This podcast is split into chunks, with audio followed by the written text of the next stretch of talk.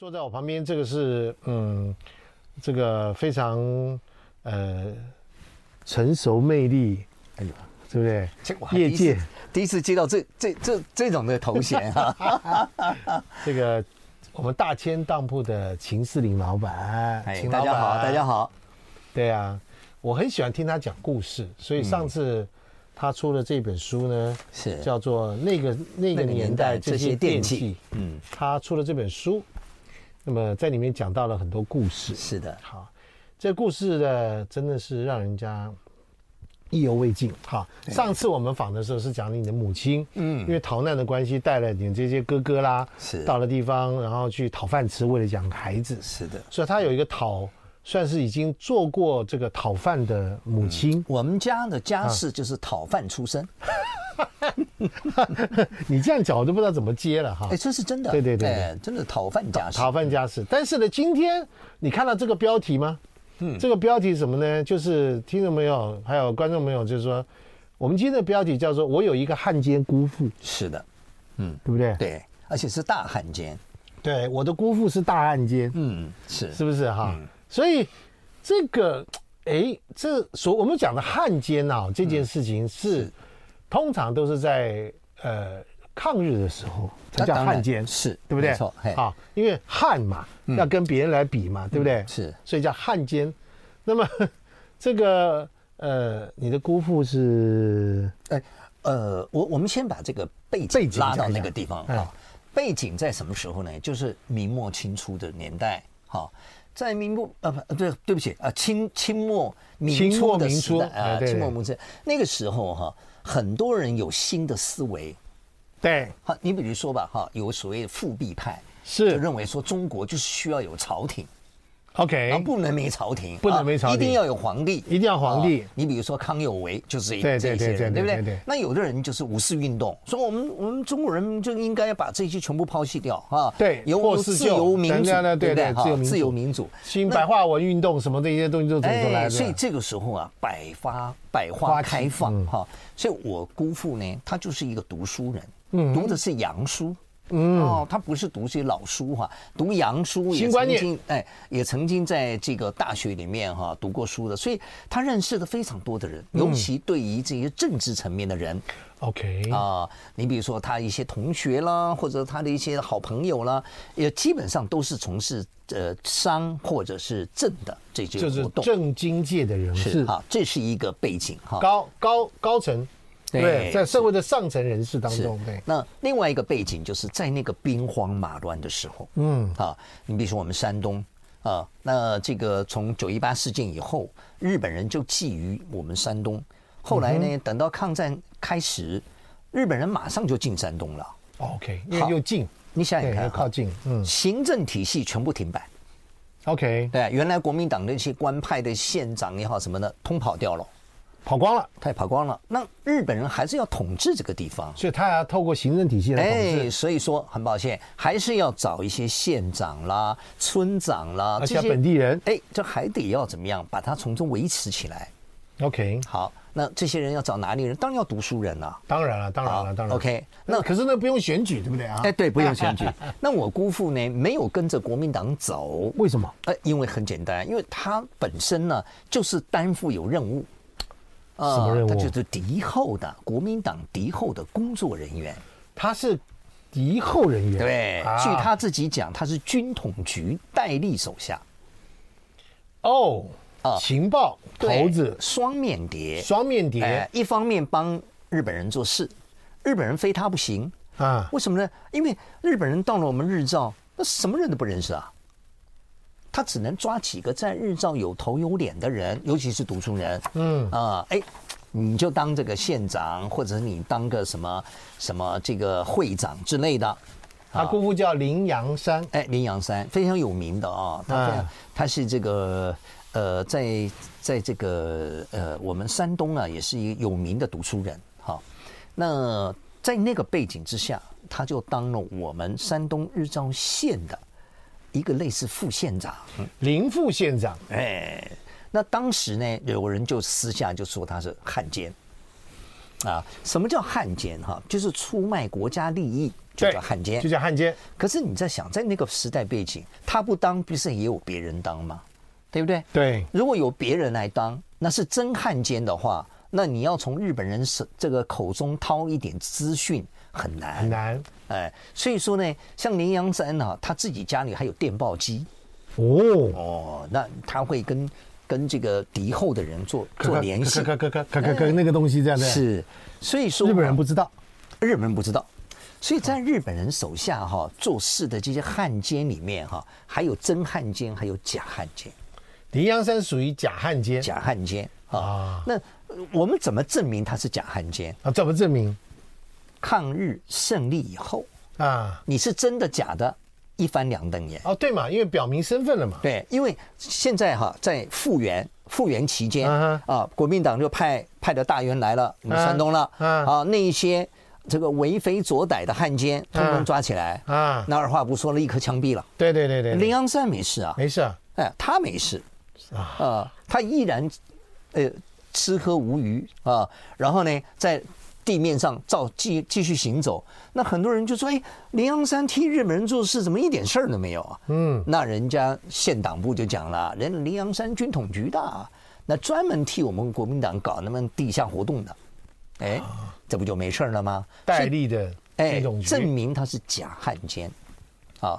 但是万万没有想到，这中国国民党哈，在一九四七年、四六年就兵败山倒了。”没想到是这样子，完全没有。我我相信哈，有百分之九十的这个呃国民党的这个大员或者是国民党的眷属。我们先进广告。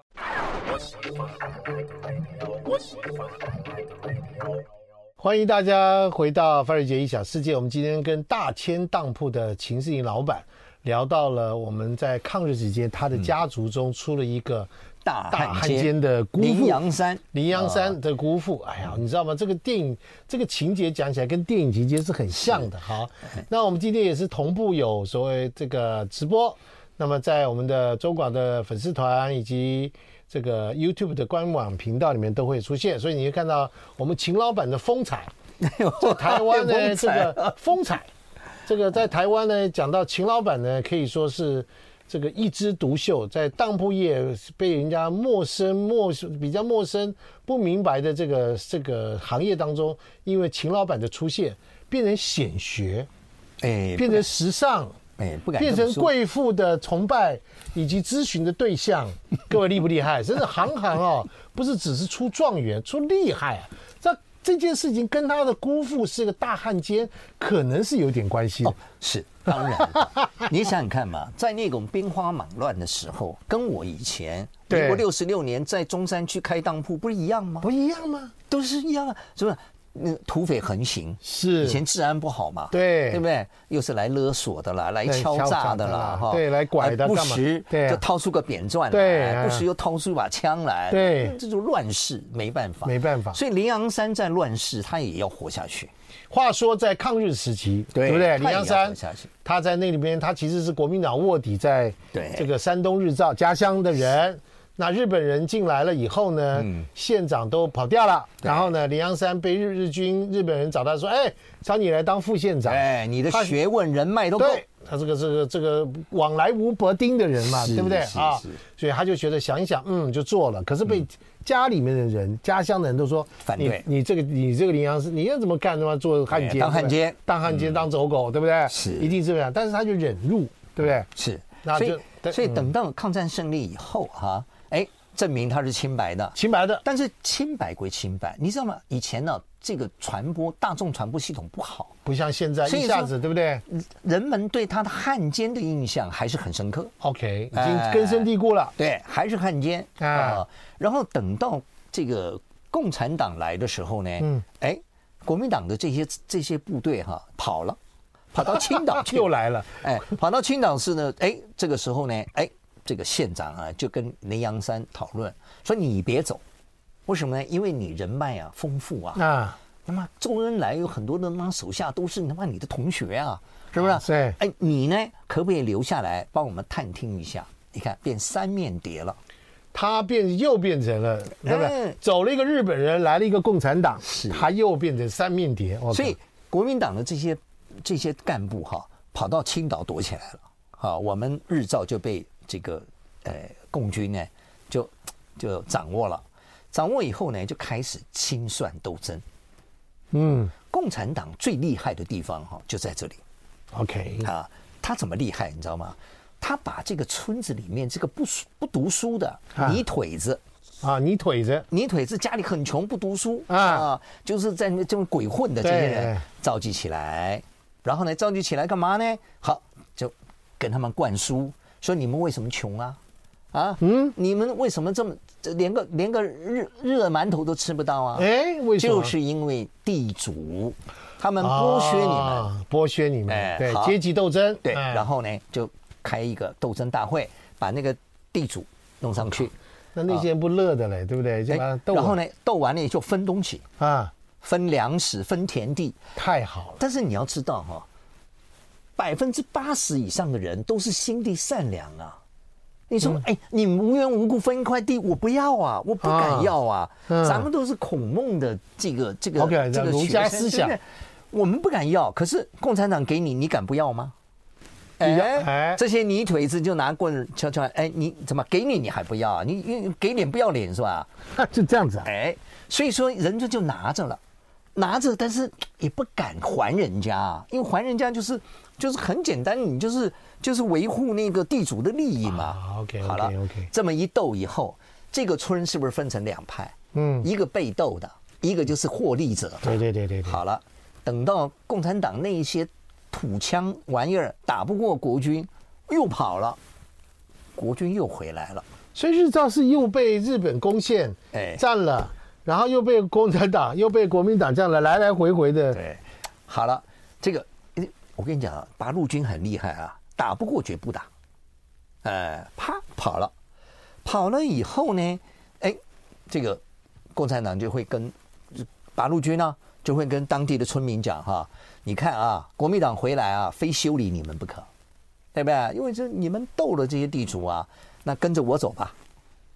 所以你知道吗？大部分农村的这些这些劳力啊，都跟着共产党走了。所以共产党的人数啊，从二十万到两百万，就这样来的。哇塞！因为什么？因为我不走不行啊。对，对不对？像我们家那个王员外，他们家就是我斗的。懂了。对不对？那国民党一来，这跟这跟这跟那个黑道招人也差不多。哎，好了，对不对？结果你知道吗？哎，共产党跑了。那这这边在青岛的这些地主的子弟，嗯，读过书的，家里面有田有地的，对不对？嗯，他想说：哎呦，我我我爸爸被人斗争了。欢迎回到范瑞杰一想世界。我们今天和大千当铺秦世颖老板听听听听，他已经不是白头宫女了哈，这个是 这个是这个非常有这个学问的当这个老这个当铺老板来聊聊聊。真的，我们小时候才听到，常常听到爸爸那一辈人讲的事情。我们刚好也都是山东人，嗯，好，讲到了山东山东日照那个时候，他的姑父是林阳山，嗯，那因为夹在共产党。嗯，国民党是还有日本鬼子之间是的，在那个时候，因为他读了书，对不对？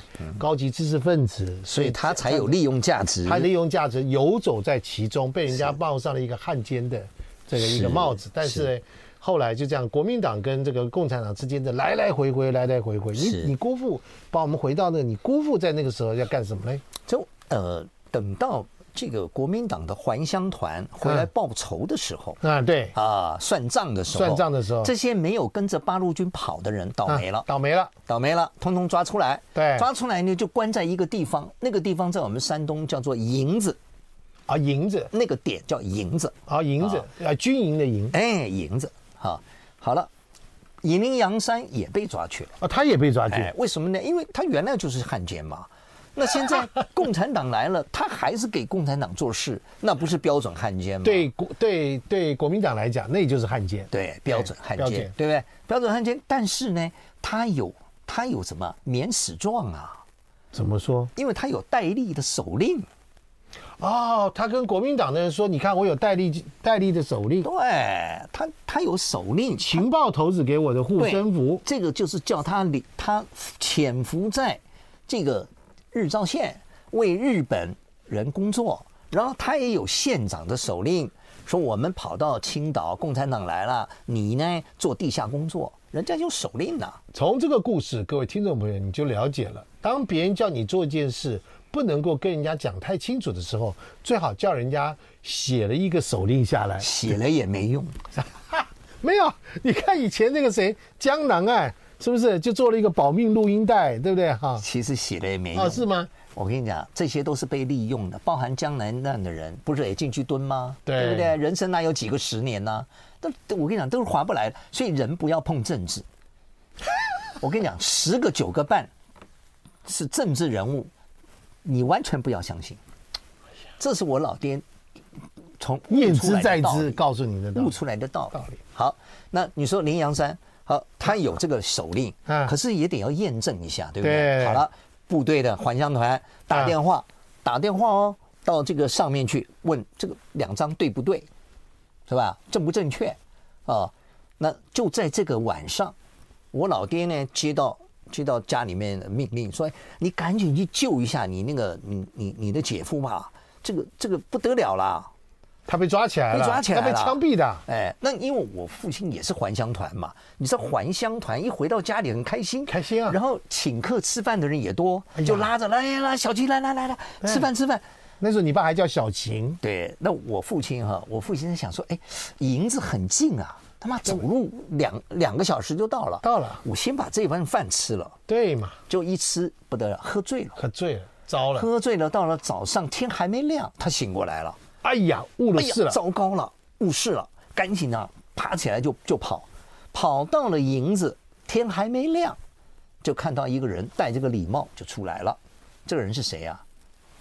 刽子手，刽子手，营子，他他连子弹都不浪费。他找了一个专门杀猪的人，杀人，刽子手。你的意思是说，全部都用刀一这个一个一个解决了，哎，就被解决了。怎么解决的？因为我父亲一看到那个刽子手戴着这个礼帽啊，嗯，是我姑父的。再一看这个兜里面的这两支钢笔，也是我姑父的。糟了，我我父亲啊，当场腿就软了，他误事了。哎呀，怎么？这我我姐夫呢？他说刚刚才宰了，还热的呢。你看，就就吃了一顿饭，误了大事。喝酒误事吧？哎，喝酒误事。然后呢，人家电电报也来了，确实证明他军统的误杀误杀。可是误杀哈，其实也也，我认为林阳山。在那个大时代，不管在谁的手上，也必死无疑。必死无疑。为什么呢？因为还还乡团后来也败了，共产党也回来了。共产党回来又还不是杀他？哎，也是一样，跑不了，跑不了。哎，所以在大时代哈，人命如草芥，川岛芳子最后也没好下场。没错，没错吧？对，没错。是不是？在那个大时代啊，只有大奸巨猾的人才能够留下一条狗命。哎，真的是这样。你也是大，你也是大时代之下。这个匍匐前进过来的，你的生存之道是什么？我属狗。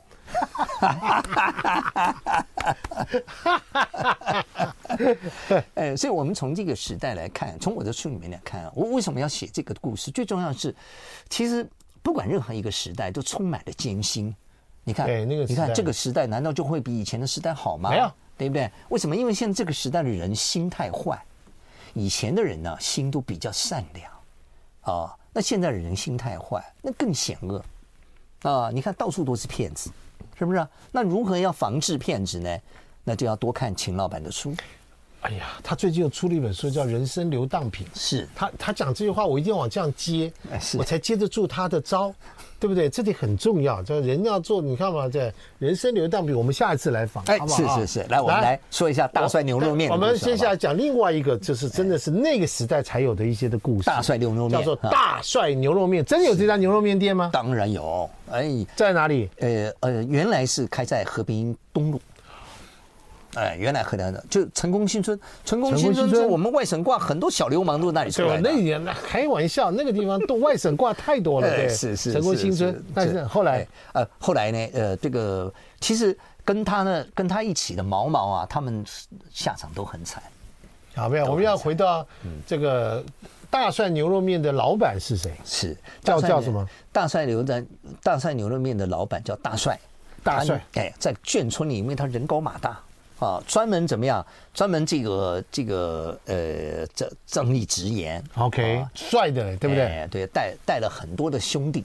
那时还是民国几年的时候？那个应该就是四十多年，民应该民国五十几年，五十年，哎，民国五十几年。OK，大帅他本身呢，他也是这个呃，从从这个大陆生出生。但是呢，他到台湾这个读小学的。OK OK OK，那个大帅那个年代，应该跟陈其礼差不多的时代吧？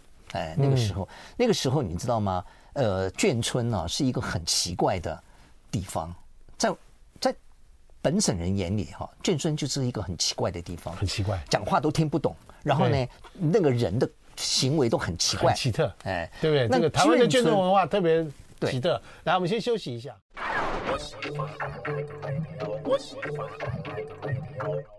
好，欢迎你回到范仁杰的异想世界。我们秦世颖老板跟我们讲到大蒜牛肉面这个面的这个面店背后看出来的这个人事辛酸，包括眷村文化在里面带来的时代意义。大蒜牛肉面现在目前在土城嘛，是不是？哎，没有，这个现在已经早早就关关关了，早就关了，好，早就关了。那么这个大蒜牛肉面刚刚讲到眷村里面的人只有三条路，是好，嗯。没有老老爸不呃爸爸没有没有这个没有不可能带这个大陆的妻来过来，在当地就娶了，对不对？就变成一个奇怪的文化，就落落落地，这个呃生根了，生根了。三条路就是第一个念书出国，哎，第二个当兵啊，这个的这个报效国家，是。第三个走江湖混兄弟，混兄弟，对不对？啊？所以外省各怪外省挂的很多人混兄弟，嗯。那我们这个书里面这一这个故事，就是讲到在村子里面打小，怕人家欺负，嗯，对吧？你出门，对不对？你说，哎呦，很多台客，妈，对，注意，哎哎，我们妈要联合起来，所以就打架怎么样，就成了家常便饭，结帮拉派，哎，稀松平常。你如果没有参加帮派，你出不了门，对，对不对？而另外，你不参加帮派，把不到妹。哎，这个是重点。是啊，这是重点。对呀，你想想看嘛，你你跟个妹好坐在那边好聊天，马上就跳出一个小毛头来。哎，你谁呀？这我们村的呢。对，你哪村的？啊啊，不知道。你我告诉你啊，我们村的妹不能把啊。然后你再不听，啪啪打一顿。所以，所以我跟你讲，参加帮派还不是只有说哈，因为自己本身利益的关系，还有一些是不得已啊。小一票给老一票带，啊，老一票就这么干呢。所以说，你看看，就这样一步一步一步，等走出眷村以后，才发现哇，江河之大。你说那个被人家没有，就被人家那个挑衅他的人，嗯，那人可能就是赵宁。在村里面做的，想到隔壁村的，哎，那个 他就把他就出来说：“你谁啊？你哪村啊？这村你们把我们班村里的妹，你哪村？”他就说：“哦好，我不想妹妹要回家念书，出国去吧。”哎，有没有可能？是的，是的，是的，是不是？所以，所以很多很多那个年轻的人哈，就是村里面村子里面，他如果高中没毕业，基本都高中毕不了业，又不去军校，或者又被军校踢出来，十八十八九岁的时候。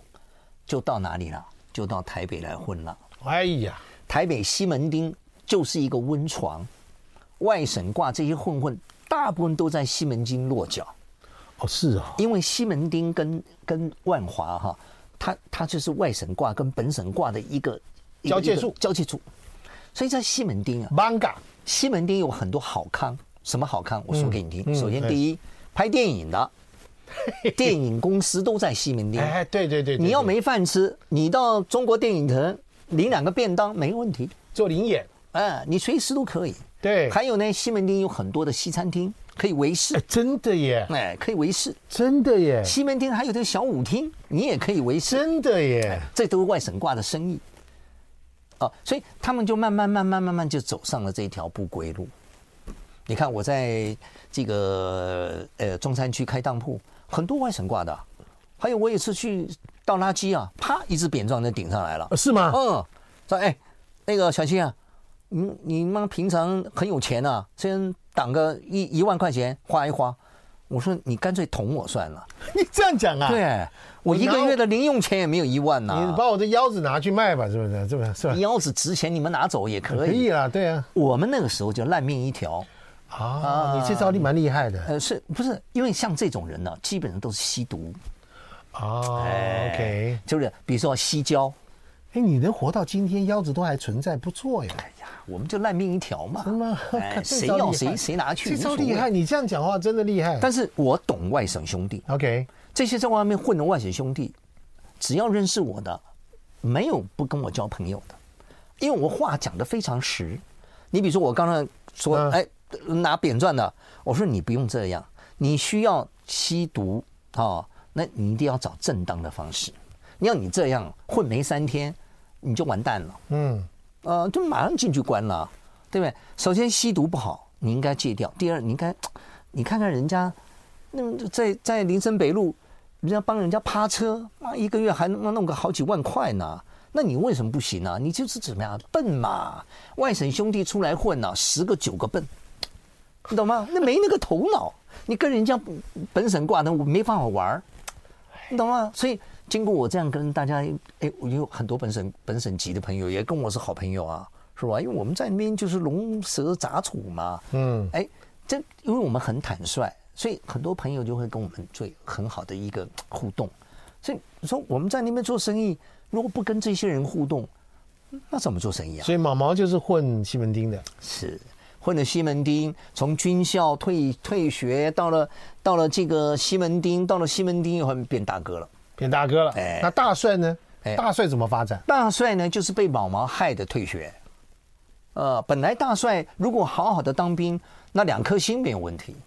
但是呢，为了要维护他这个小弟，两个是眷村的哥们，对，但一个去走黑道了。对，一个走军方了，军白道了，对，就没想到因为两个人的这个交情给连累了，被退学了，被退学了，被退学了呢，没办法，下来就开个牛肉面店啊。但是毛毛呢，哎，混到了他们大哥了啊，那走路都有风啊。那以前呢，那是民国八十几年啊，那个那个大哥开的是什么千里马？哇，那个那个那个千里马开着，后面一堆人，哦，那很风光，风光的。但是。混黑道自古以来哈都没有好下场，所以你看万血兄弟、外省兄弟啊，混黑黑道呢都零落了，哎，残花零落，非常可惜。你看看外省兄弟，你看看哪一个不是都人才啊？所以一一一不能走黑道，嗯，二不能走政治，对，走走政治的人哈，那都吃的肥头那个肥肥头胖耳，但是呢，这种朋友不能交。哎，十九都是坑人的，啊、呃，所以我们来看外省兄弟哈，你看哈，每一个走出来那个样子，那都是人人中豪杰。所以大帅牛肉面到底大帅跟毛毛两个人会最后的结局怎么样？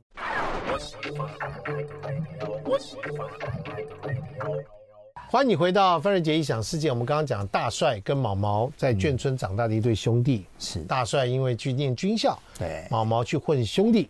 对，对不对？嗯、到了监狱里面进出好几次，是。但是呢，这个越混越厉害，对不对？越混越大条，对不对？大尾大尾这样的。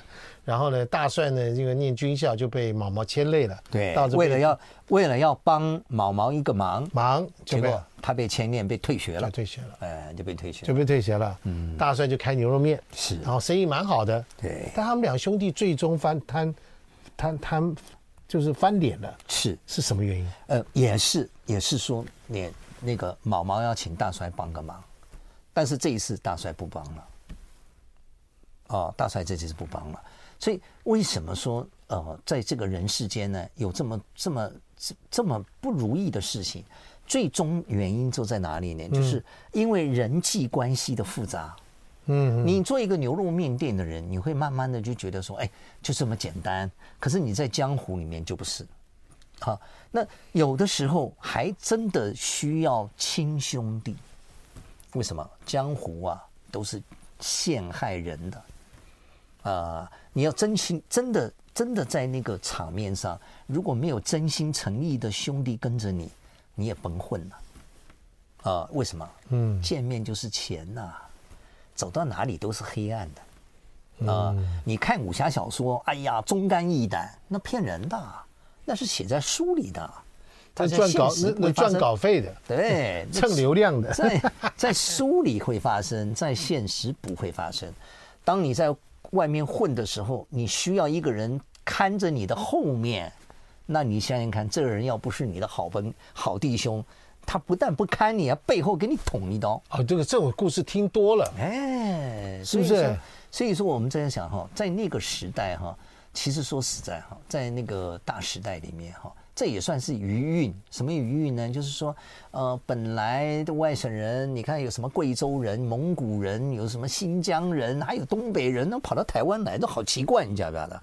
一个以前有一个作家叫呃呃席席慕容，席慕容，蒙古人呐、啊，嗯，那好奇怪，我第一次看到他，我说，哎，徐姐你是还有三毛啊，啊外星人啊是。我说你你你你蒙古人怎么跑台湾来啊？对，他我不知道啊。对呀，他还会讲蒙古话，你知道吗？哎呀，真厉害，很有意思。不是，钱老板，我请问你一件事啊，以你看尽了这些人世间的时候，你的小孩有多大？哎，我最大的四十岁了。他从小受你什么样的教育？嗯，其实很非常非常的惭愧。我这个人呢，啊，你又惭愧了？哎，你还会有惭愧的事？我我这个人呢，嗯，就是只只只想赚钱。嗯，利欲熏心，所以我对孩子的教育真的是可以讲很匮乏啊？是吗？对，矛盾很大。矛盾为什么大呢？你像我女儿哈，我女儿有一次跟我讲说：“哎，爸爸，明天我们金美女中哈有那个校庆，哦，你你开车带我去学校好吗？”啊，没问题。结果那天晚上喝醉了，他来叫我，我说叫我司机送去。他至今呢没有忘记。哇塞！所以有什么事啊？没商量。那我女儿啊，就为了爸爸，就为了你当时集美女中这个，他没有带她去吗？我一定不只是这件事。对，我我女儿就讲，原谅过我一万次。你做了什么事情啊？我就是不在场嘛。啊，不在场，只会赚钱嘛。各位听众朋友，听到了吗？你看看我每天，你的女儿、你的老婆、你的娘，这生命中三个重要的女人，是。你都不在场。对。你都在那个小三在场的在场的在场，不是我都 没有呢，你都不是我我是说你啦，我说你如果只是在别人别的女人的场子里在场，我都在别人的场子里面在场。啊，为了要赚钱，所以我就是基本上就是钱奴，我的前半段就是钱奴啊。为什么？我是外省人啊，我什么都没有啊。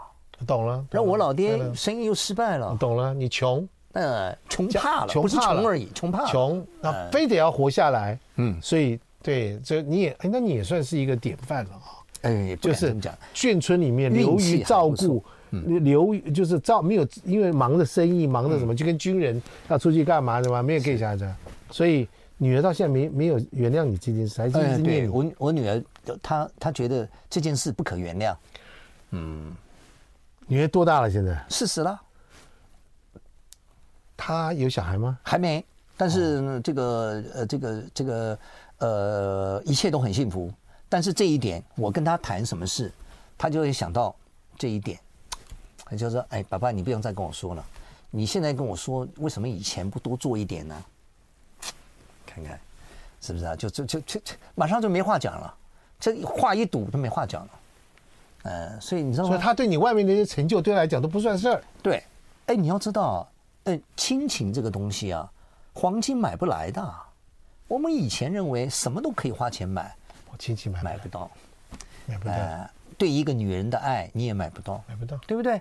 你你对一个女儿的爱你也买不到。买不到。呃，所以他每次啊，我每一次去上班，他他都会觉得说啊，你就是一去鬼混。啊，为什么？你看人家上班五点就下班了，你这么早上五点还没见你回来，这这你是鬼混。其实我不是，我是二十四小时上班，啊，只是他不知道，我要怎么讲，讲不出来，是吧？而且更何况过去也是前科累累，是吧？这这这这这这就就没话说了。对你，你要是白纸，你还想讲，哎，白是这样。我真希望你今天你女儿有听到这一集，知道这爸爸这个 秦老板心中充满了许多的悔恨，对不对？说这错过了女儿成长的过程，是是是不是？所以钱这个东西啊，这个在那个大宅门那个白景琦的嘴巴里面，那真的是一针见血，钱就是王八蛋。对不对？等你有钱了，你才会觉得啊，我什么也没买到，没买到。哎，人生过去穷的，穷的最后只剩下钱。对，就是这样。如果今天可以用你的财富换回女儿的失忆就好，哎，抹去那段记忆就好。不是，我只要我我只我只要我女儿可以跟我开开心心的聊一下，我就开心了。哎，哎呀，好了，我们今天 我每次跟他聊天，跟秦老板聊天，我都是有很多的这个人生领悟哈。大家有我想听到，我们就旁边在聊。聊了大帅，聊了他的姑父，嗯、这个大汉奸的姑父，对不对？聊了这爸爸，就喝了酒误了事，误了酒，不不，他的爸爸喝了酒误了事，这些点点滴滴。我们今天节节节目这个小时先进行到这里。